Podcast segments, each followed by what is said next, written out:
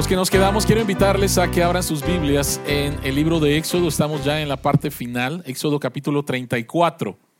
Éxodo capítulo 34, quiero invitarles, Éxodo 34, versículos del 29 hasta el 35, en nuestra serie Viviendo como el pueblo de Dios. Viviendo como el pueblo de Dios. ¿En dónde estamos? Éxodo del 1 al 18 es como el pueblo de Dios fue salvado. Éxodo capítulo 19 al 40, ellos están en las faldas del monte Sinaí, viendo cómo Moisés sube y baja, viendo cómo Dios está en la cima del monte Sinaí y Dios les está dando sus leyes, sus mandamientos. Pero Éxodo capítulo 25, Dios les dice, voy a ir a vivir con ustedes quiero vivir con ustedes, anhelo vivir con ustedes. Y Dios dice, me van a construir una tienda que se llama el tabernáculo. Y entonces todo a partir del versículo 25 hasta el capítulo 40, que vamos a ver la próxima semana, capítulo 40, es Dios mudándose en medio de su pueblo. Dios mudándose en medio de su pueblo. Y del 25 hasta el 40 es toda la preparación. ¿Sí? Así que estamos ahora en el capítulo 34, versículos 29 al 35. Este mensaje se llama transformación por la gloria de Dios. Transformación por la gloria de Dios. Esta es la palabra de Dios. Éxodo 34, versículo 29. Cuando Moisés descendió del monte Sinaí, traía en sus manos las dos tablas de la ley pero no sabía que por haberle hablado el Señor de su rostro salía un haz de luz. Al ver a Aarón y todos los israelitas el rostro resplandeciente de Moisés, tuvieron miedo de acercársele. Pero Moisés llamó a Aarón y a todos los jefes, y ellos regresaron para hablar con él. Luego se le acercaron todos los israelitas y Moisés les ordenó acatar todo lo que el Señor le había dicho en el monte Sinaí. En cuanto Moisés terminó de hablar con ellos, se cubrió el rostro con un velo.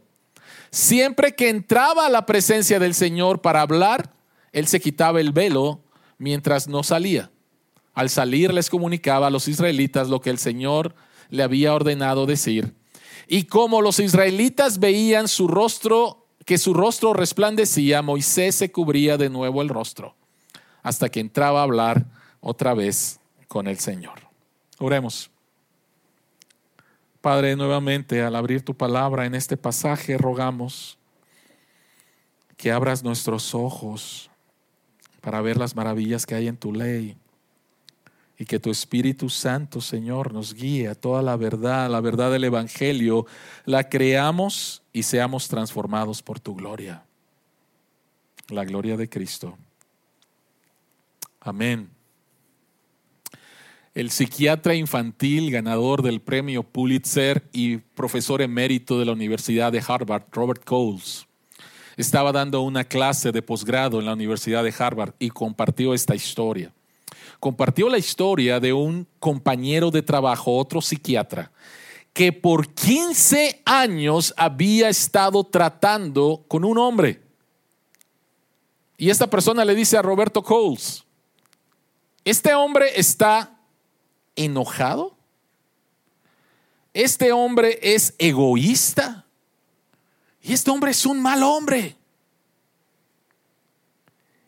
Y está igual desde el primer día que llegó a mi oficina. Y lo he tratado por 15 años. Este hombre ahora sabe por qué es un hombre enojado por qué es un hombre egoísta y por qué es una mala persona, pero no cambia, ahora sabe por qué. Tuvo un trauma infantil muy fuerte que lo impactó de tal manera que ahora en su vida adulta es un adulto disfuncional. Ahora él sabe por qué es así, pero no ha cambiado absolutamente en nada. Y Robert Coles a su clase les dijo lo siguiente, en conclusión, este hombre tenía información, pero lo que este hombre necesita es transformación. Este hombre tiene información de por qué es así, Pero lo que este hombre más necesita es transformación. Porque con la información no ha pasado absolutamente nada. ¿Realmente los hombres, las mujeres pueden ser transformados? ¿Realmente puede haber una transformación? ¿Realmente una persona puede cambiar? ¿Verdaderamente una persona puede cambiar? ¿Funcionalmente una persona puede cambiar? Todos nosotros necesitamos cambiar. De en alguna medida todos nosotros necesitamos cambiar. Tú tienes deseos de cambio. Algunos de ustedes tienen deseos de ser más pacientes con sus hijos.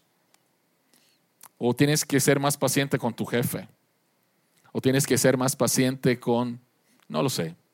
Algunos de ustedes tienen el deseo de ser más compasivos, de ser más amorosos.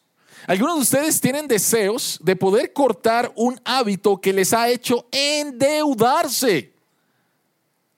Algunos de ustedes tienen problemas con sus deseos sexuales y, necesitan cambiar.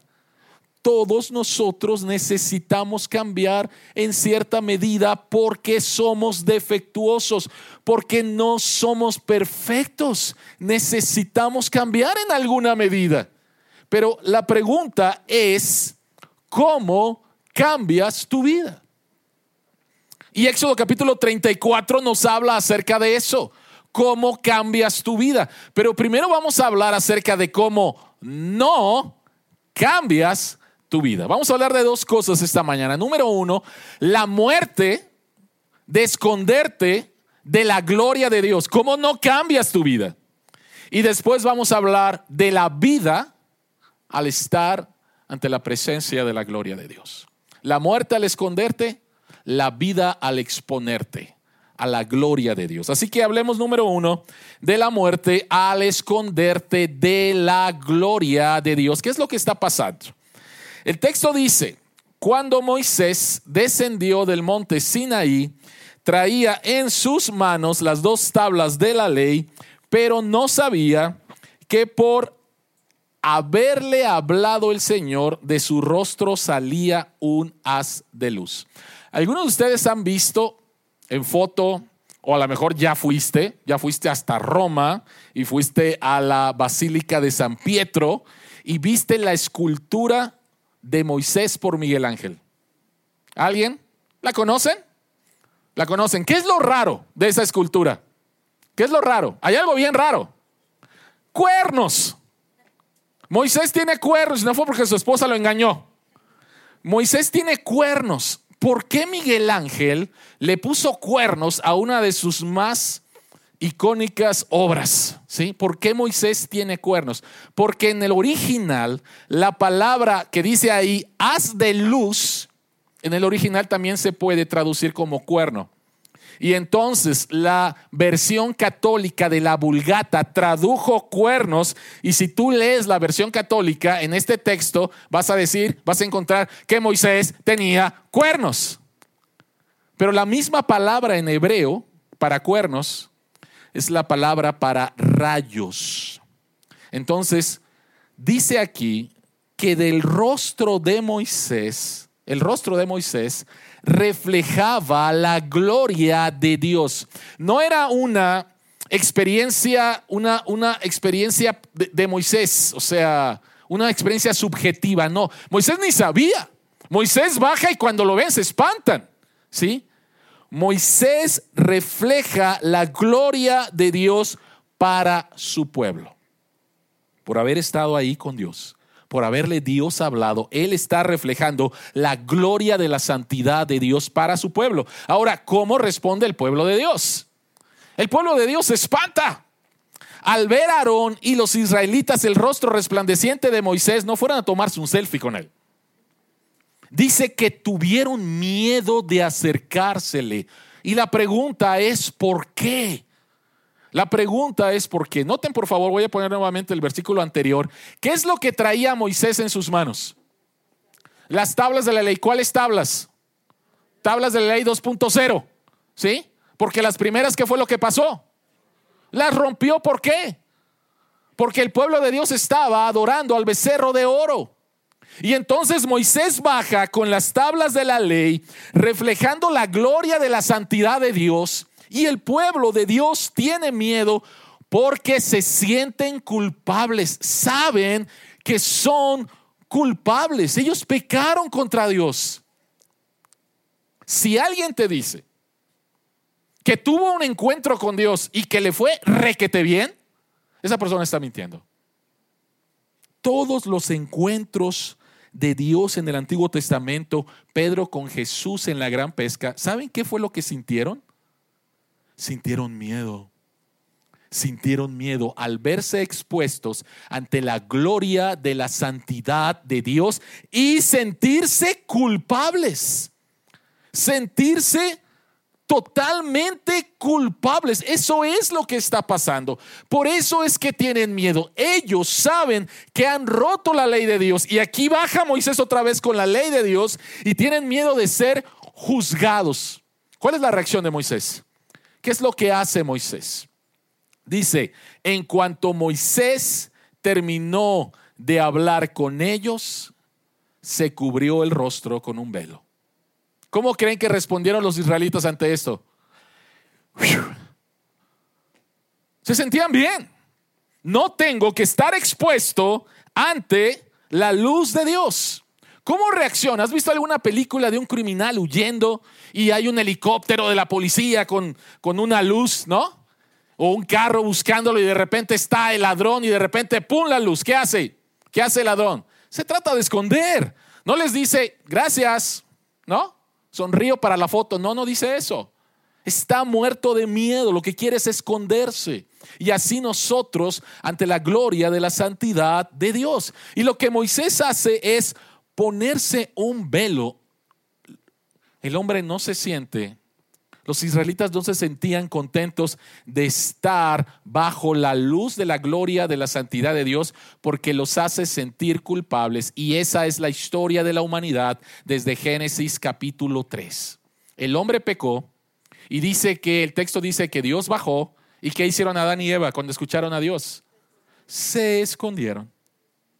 Se escondieron. Esa es la respuesta natural del hombre caído. No quiero estar bajo la luz de la gloria y de la santidad de Dios porque me hace sentir culpable. ¿Hay alguien aquí que le gusta sentirse culpable y avergonzado? No nos gusta. No nos gusta. Evitamos a toda costa sentirnos expuestos.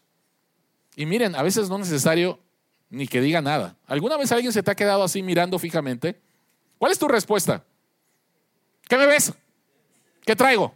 ¿Qué? ¿A quién me parezco? O sea, no nos gusta. No nos gusta. ¿Sí?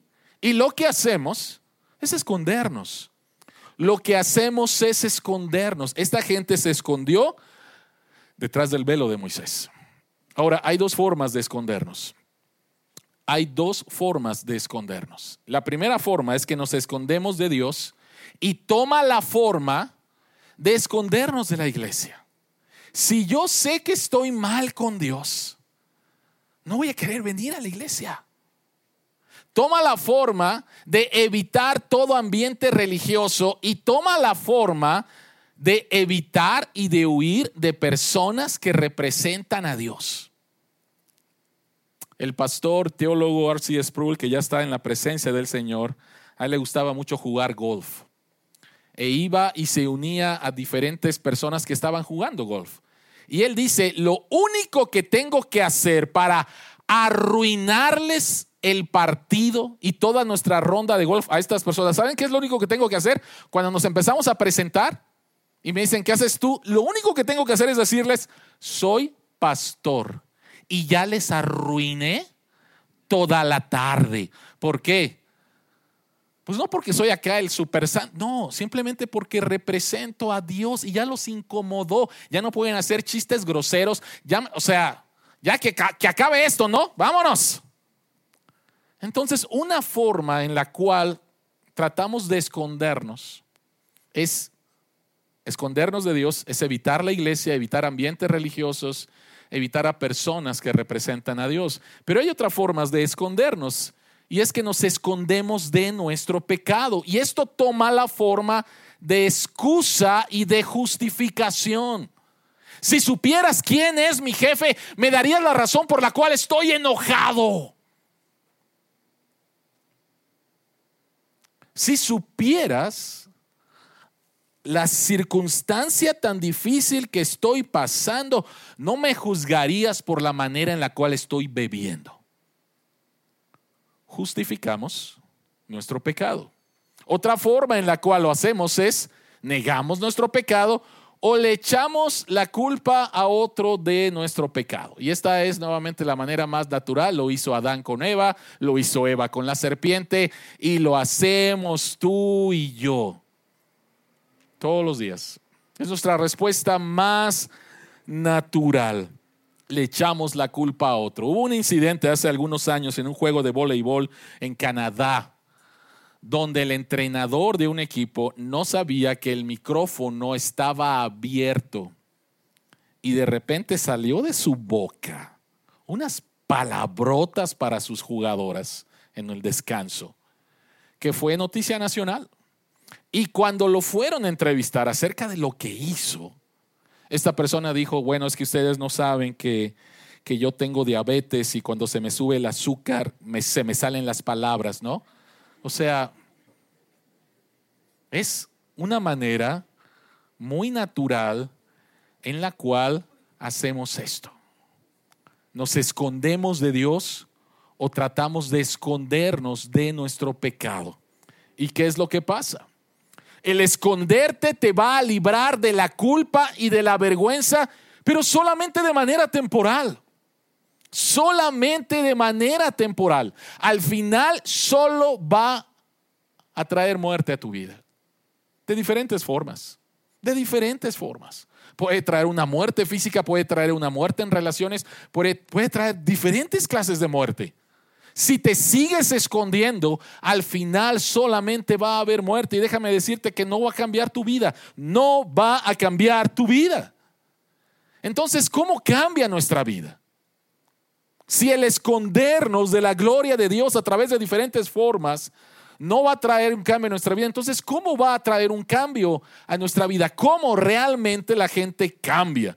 Y la gente cambia es la vida de contemplar la gloria de Dios. Es muy interesante como en 2 de Corintios capítulo 3 Pablo interpreta este pasaje. Y Pablo nos explica cómo cambia la gente. Y lo primero que él nos enseña es cómo se puede quitar el velo. Pablo interpretando un suceso histórico, Éxodo capítulo 34. Y Pablo dice, versículo 12, así que como tenemos tal esperanza, actuamos con plena confianza. No hacemos como Moisés, quien se ponía un velo sobre el rostro para que los israelitas no vieran el fin del resplandor que se iba extinguiendo. Sin embargo, la mente de ellos se embotó, de modo que hasta el día de hoy tienen puesto el mismo velo al leer el antiguo pacto. El velo no les ha sido quitado porque solo se quita en Cristo. Lo primero que tenemos que entender es cómo se quita el velo. ¿Cómo nos podemos quitar el velo con el cual nacemos? ¿Cómo nos podemos quitar el velo con el cual le ponemos un velo tras otro, tras otro, tras otro y estamos ciegos? ¿Cómo lo hacemos? Pablo dice que los israelitas no entendieron. ¿Qué significa? No vieron el final del resplandor. ¿Qué es lo que había detrás de? ¿Qué es lo que había? El Antiguo Testamento, el Antiguo Pacto, en el cual encontramos el tabernáculo y todos los sacrificios, apuntaban a Cristo. Y lo que los israelitas deberían de haber buscado es el Mesías que está detrás de todo esto. El tabernáculo significa Dios viviendo con nosotros, pero realmente cuando Dios va a vivir con nosotros, todos estos sacrificios, ¿a quién apuntan? Y los israelitas no lo entendieron. Ellos tenían que haber buscado al Mesías, también tenían que haber buscado a Cristo y no lo hicieron. Y están ciegos, tienen un velo. La pregunta es cómo se quita este velo. Y hay dos formas de quitar el velo. Hay dos formas de quitar el velo.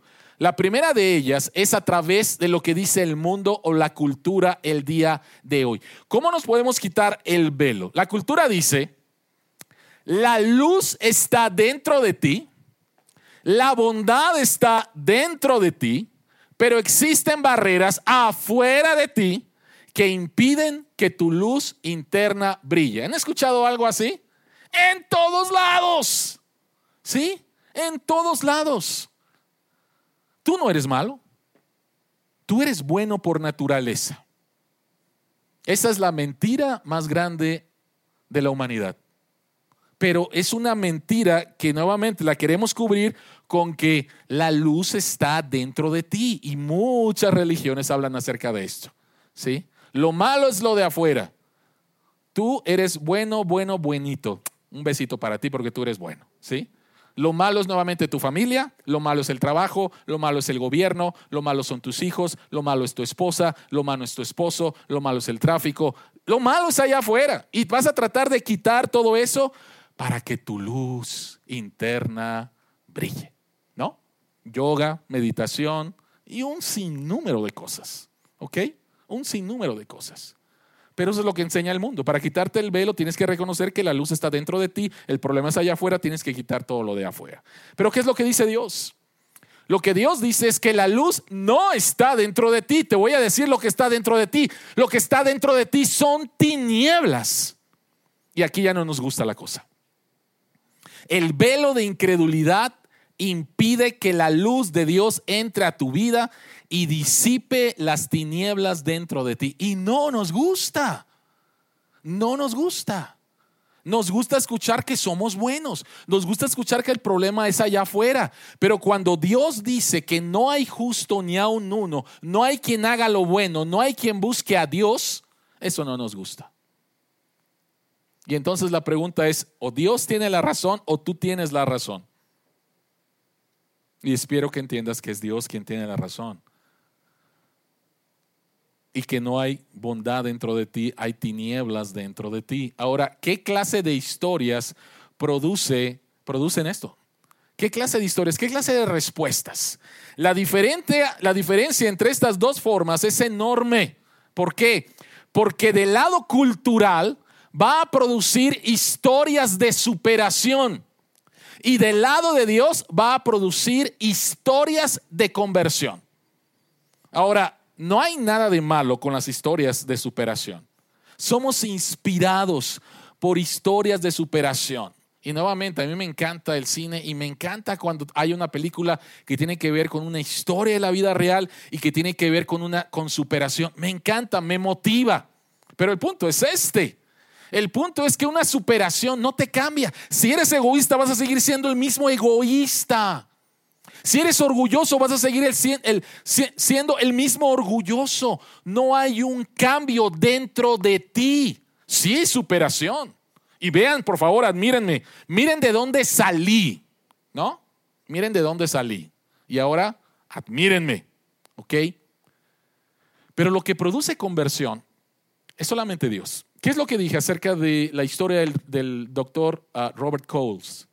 Que este hombre, después de 15 años, tenía toda la información con respecto a por qué es como es, pero no cambiaba.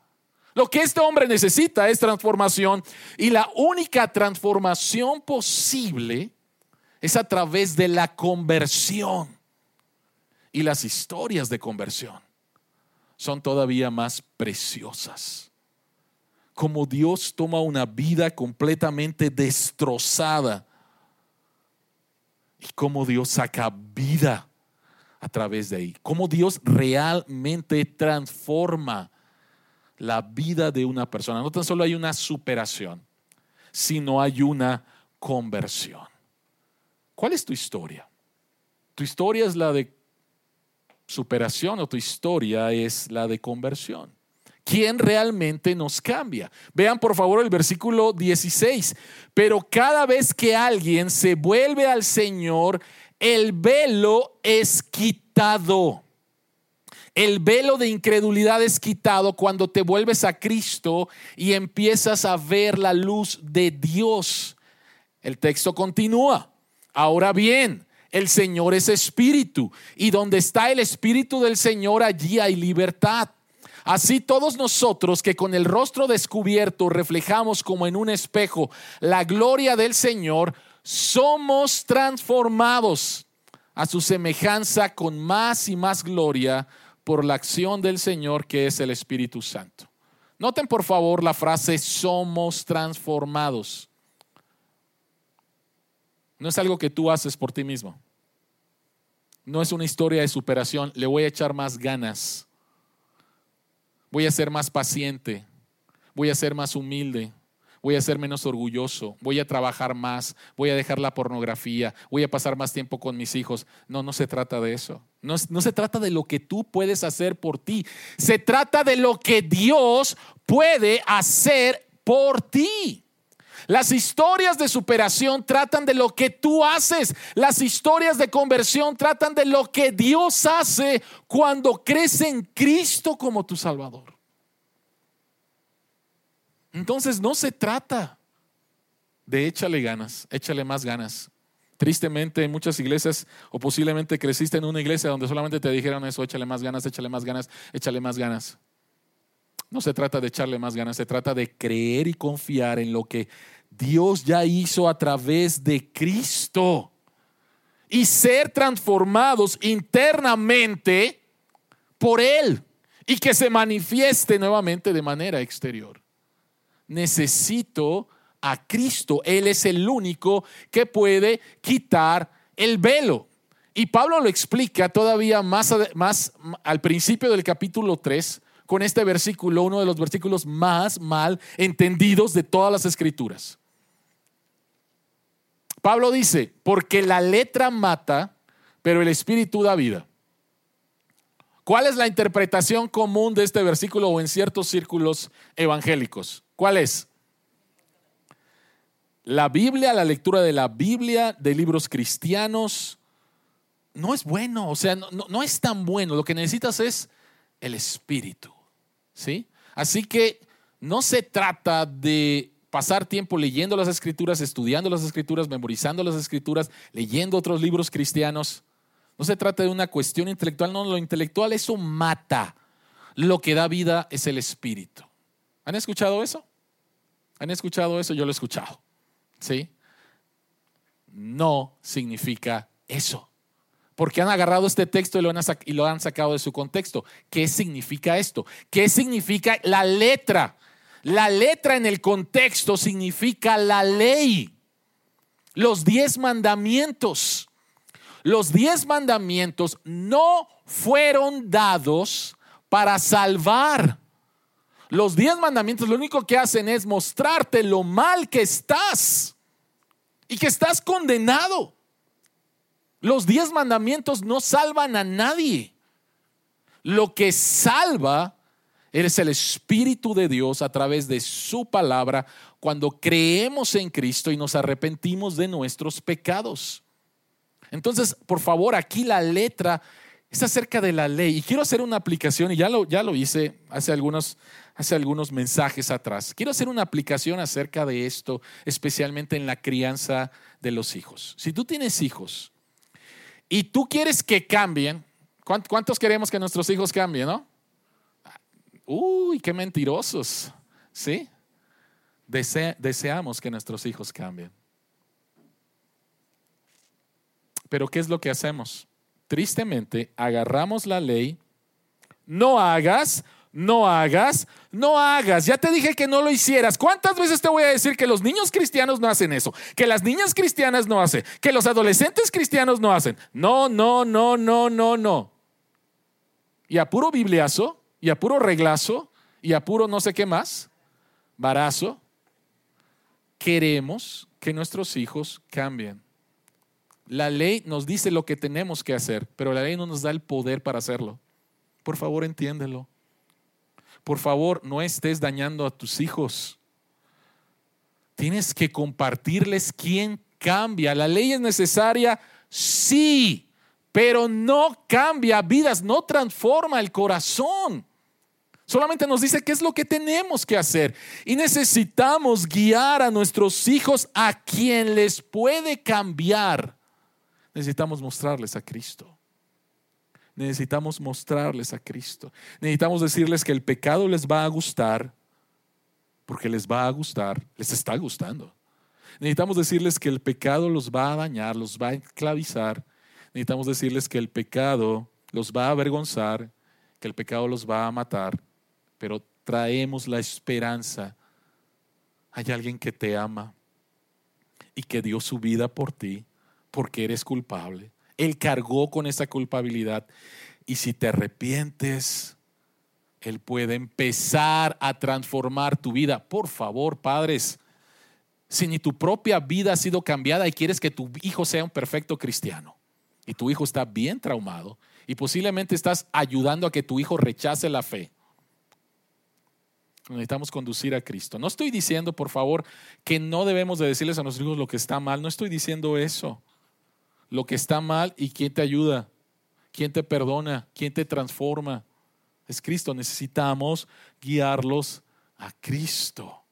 Eso es lo que necesitamos hacer con nuestros hijos. Guiarlos al único que quita el velo de incredulidad. ¿Cómo cambiamos? Vean por favor lo que Pablo continúa diciendo. Dice, Así todos nosotros, que con el rostro descubierto, ya se nos quitó el velo, ya se nos quitó el velo, reflejamos como en un espejo la gloria del Señor, somos transformados a su semejanza con más y más gloria por la acción del Señor que es el Espíritu. ¿Qué es lo que Pablo está diciendo? ¿Cómo somos transformados? Nos dijo cómo se quita el velo, nos dijo el agente del cambio y ahora nos dice el cómo. Y el cómo es lo mismo que le pasó a Moisés. Moisés estuvo en la presencia de Dios y Moisés fue transformado. Moisés fue transformado. El texto dice que el Hijo Hebreos 1.3 dice que el Hijo es el resplandor de la gloria de Dios. Entonces, el resplandor de la gloria de Dios en el rostro de Moisés para su pueblo era Cristo. Era Cristo. Y sigue siendo Cristo. Necesitamos ver a Cristo, porque Cristo es el resplandor de la gloria de Dios. Dice el texto, somos transformados a su semejanza con más y más gloria por la acción del Señor que es el Espíritu. Ahora, posiblemente algunos de ustedes dicen, pues sí, pero ¿cómo miro a Cristo? O sea, ¿me tengo que hacer una imagen de Cristo y quedarme contemplando a esa imagen? No, por favor, vean el versículo 29 de Éxodo 34. Vean el versículo 29 de Éxodo 34. ¿Cómo fue transformado Moisés y el rostro de Moisés? ¿Vio una imagen? ¿Qué dice el texto? ¿Qué dice el texto? Dios le habló, dice, Dios le habló, Dios le habló, Dios le habló. Y por la palabra de Dios, él fue transformado. Así que cuando estamos hablando de mirar a Cristo, no crees que es algo acá místico, om, Cristo, om. No, no. No se trata de eso. Se trata de las escrituras. Cristo es la gloria de Dios y las escrituras nos hablan, nos hablan de Él. Entonces tenemos que pasar tiempo en las escrituras conociendo a Cristo.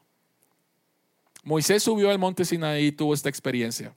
Pero sabes, hace después de muchos años, Mateo capítulo 17, hay un hombre que sube a una montaña y este hombre es Cristo. E invita a tres de sus amigos más íntimos, Pedro, Jacobo y Juan. ¿Y qué es lo que pasa en Mateo capítulo 17? La transfiguración dice el texto que Cristo se transfiguró y su rostro brillaba más que el sol. ¿Y saben quién apareció también? Moisés y Elías. Y Moisés ahora tuvo la oportunidad de ver a Dios. ¿Recuerdan que, él que cuando le pidió a Dios, déjame ver tu gloria, Dios le dijo, no la puedes ver. No la puedes ver, vas a morir. Pero ahora está ahí Moisés y está Elías y ven a Jesús en todo su esplendor. Y está Pedro, Jacobo y Juan y felices de la vida, ¿verdad? No, ¿qué dice el texto? Estaban muertos de miedo. Estaban muertos de miedo. Es muy interesante lo que Juan escribe en Primera de Juan con respecto a esta experiencia. ¿Qué es lo que escribe Juan con respecto a esta experiencia? Dice, queridos hermanos, ahora somos hijos de Dios, pero todavía no se ha manifestado lo que habremos de ser. Sabemos, sin embargo, que cuando Cristo venga, seremos semejantes a Él, porque le veremos tal y como Él es. Pero ahora, ahora somos transformados a su semejanza con más gloria por la acción del Señor que es el Espíritu, su palabra, conociendo a Jesucristo, conociendo a Jesucristo, conociendo a aquel que murió por mis pecados, conociendo a aquel que me da su rectitud cuando me, arrepiento, conociendo a aquel en el cual me estoy transformando. Lo que ves te transforma. Sí lo sabes, ¿no? Lo que ves te transforma. Fui esta semana al cine a ver Barbie, no, fui a ver Oppenheimer. Fui a ver Oppenheimer, pero el cine estaba lleno de personas de rosa, ¿no? Qué bueno, qué bueno. Estaban viendo Barbie. ¿Sí? Está bien, no hay ningún problema. Todos los demás traíamos lentes y no, no. Lo que ves te transforma lo que ves te transforma. Y somos llamados a ver a Cristo en todas las escrituras. Porque de eso hablan las escrituras, hablan de Cristo. Y mientras vemos a Cristo y mientras creemos en el Evangelio y mientras nos arrepentimos, somos transformados. Somos transformados mientras vemos a Cristo. Los equilibristas, ¿saben qué es un equilibrista, no? Es un artista que camina sobre un, sobre un cable, sobre una cuerda y lleva un balancín. ¿Sí saben, no? Entonces, un equilibrista, cuando empieza, comete ciertos errores. Un equilibrista novato se sube a la cuerda, agarra su balancín y lo que anda viendo son sus pies que den el paso correcto sobre la cuerda. ¿Y sabes qué es lo que pasa generalmente? Se caen.